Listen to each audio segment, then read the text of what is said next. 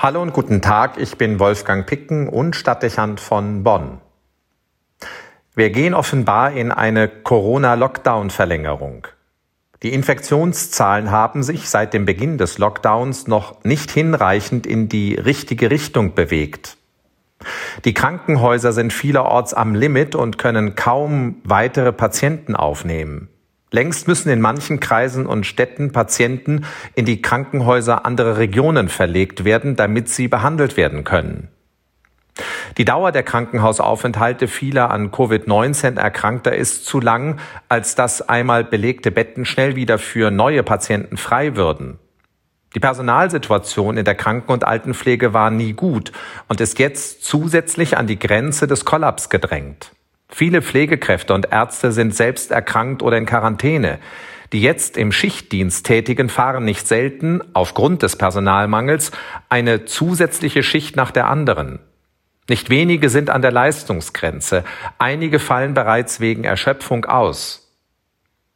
Die Zahl der täglichen Todesfälle ist zwar deutlich gesunken, am 29. Dezember lag sie noch bei 1122 Menschen, wohingegen gestern 311 Verstorbene gezählt wurden. Aber diese Zahl ist immer noch viel zu hoch, insbesondere wenn man bedenkt, welche Schicksale sich dahinter verbergen. Kurzum, die Fachleute im Gesundheitswesen stellen fest, dass wir uns ein weiter so auf dem gegenwärtigen Niveau nicht leisten können. Es würde zum Zusammenbruch der medizinischen Grundversorgung führen und für jeden Bürger schon sehr bald bedeuten, dass im Notfall keine notmedizinische Betreuung und erforderliche Beatmung möglich würden. Kaum vorstellbar, was das bedeuten und welchen Wettkampf um lebensrettende Maßnahmen und eine Krankenhausbetreuung das unter den Betroffenen auslösen würde. Zu Situationen, dass in medizinischen Einrichtungen Entscheidungen darüber getroffen werden müssen, wen man versorgt und wen man nicht behandelt und damit dem Tod überlässt, darf es unter keinen Umständen kommen. Sie würden zu fragwürdigen Debatten führen und im Ergebnis bedeuten, dass Menschen in unserem Sozialstaat sterben müssen, weil wir ihre Versorgung nicht gewährleisten können.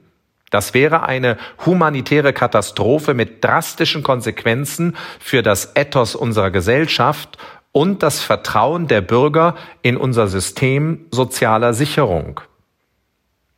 Betrachtet man diese Realitäten und nimmt zudem in den Blick, dass möglicherweise der mutierte und aggressivere Virustyp, der in Großbritannien gegenwärtig zu 50.000 Infektionen pro Tag führt, auch noch in unserem Land zu einer Verschärfung der Lage führen könnte, dann gebietet die Vernunft eine Verlängerung des Lockdowns. Auch die Beschleunigung der Impfungen würde den akuten Druck der Zahlen nicht nennenswert dämpfen können. Es bleibt also keine Wahl. Und es ist zentral, dass möglichst viele die vorgeschriebenen Maßnahmen akzeptieren und umsetzen, damit der Inzidenzwert unter die beherrschbare Zahl von 50 Personen gedrückt und eine Nachverfolgung der Infektionsketten ermöglicht werden kann. Es ist gleichwohl nachvollziehbar, dass der Einzelhandel auf die Barrikaden steigt. Eine Initiative, der sich bereits viele angeschlossen haben, plant, die Geschäfte am 11. Januar aus Protest auch dann zu öffnen, wenn der Lockdown fortgesetzt wird. Hier kommt die reine Verzweiflung zum Ausdruck. Nicht wenige fürchten zu Recht, dass die Existenz ihrer Unternehmen und der Fortbestand ihres Arbeitsplatzes auf dem Spiel steht. Zudem warnen viele davor, die Schulen geschlossen zu halten und auf Homeschooling umzustellen, weil Schulen, Lehrer und Schüler allein technisch damit überfordert seien. Im digitalen Zeitalter fehlt es an der digitalen Grundausstattung im Bildungssystem. In der Tat ein Armutszeugnis, das darauf aufmerksam macht, wie bedingt nur in Deutschland von einer Chancengleichheit im Bereich von Schule und Bildung die Rede sein kann. Viele Kinder und Jugendliche bleiben auf der Strecke und das nicht erst in Corona-Zeiten. Das ist ein Problem, das auf erhebliche Versäumnisse verweist und dem man sich nach der Krise unbedingt annehmen muss.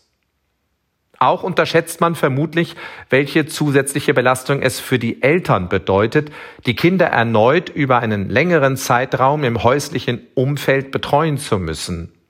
Einmal mehr wird die Vereinbarkeit von Familie und Beruf erschwert und müssen diejenigen zusätzliches stemmen, die sich am generativen Prozess der Gesellschaft aktiv beteiligen. Auch das könnte deutliche Konsequenzen fordern. Wie werden die Familien diese Zusatzbelastung meistern?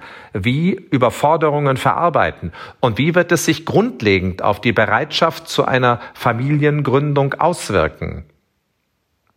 Eine Verlängerung des Lockdowns ist fraglos also keine goldene Lösung. Sie wird Probleme nach sich ziehen, denen man sich anschließend verlässlich stellen und die man ausgleichen muss. Aber in einer vernünftigen Güterabwägung bleibt keine Alternative, als jetzt zunächst die Pandemie in den Griff zu bekommen. Wir müssen der Gefahr vorbeugen, dass bald das Gesundheitssystem zusammenbricht, Lebensrecht gegen Lebensrecht steht und im Einzelfall entschieden werden muss, wer leben darf und wer sterben muss. Das wäre der humanitäre Tiefpunkt. Wolfgang Picken für den Podcast Spitzen aus Kirche und Politik.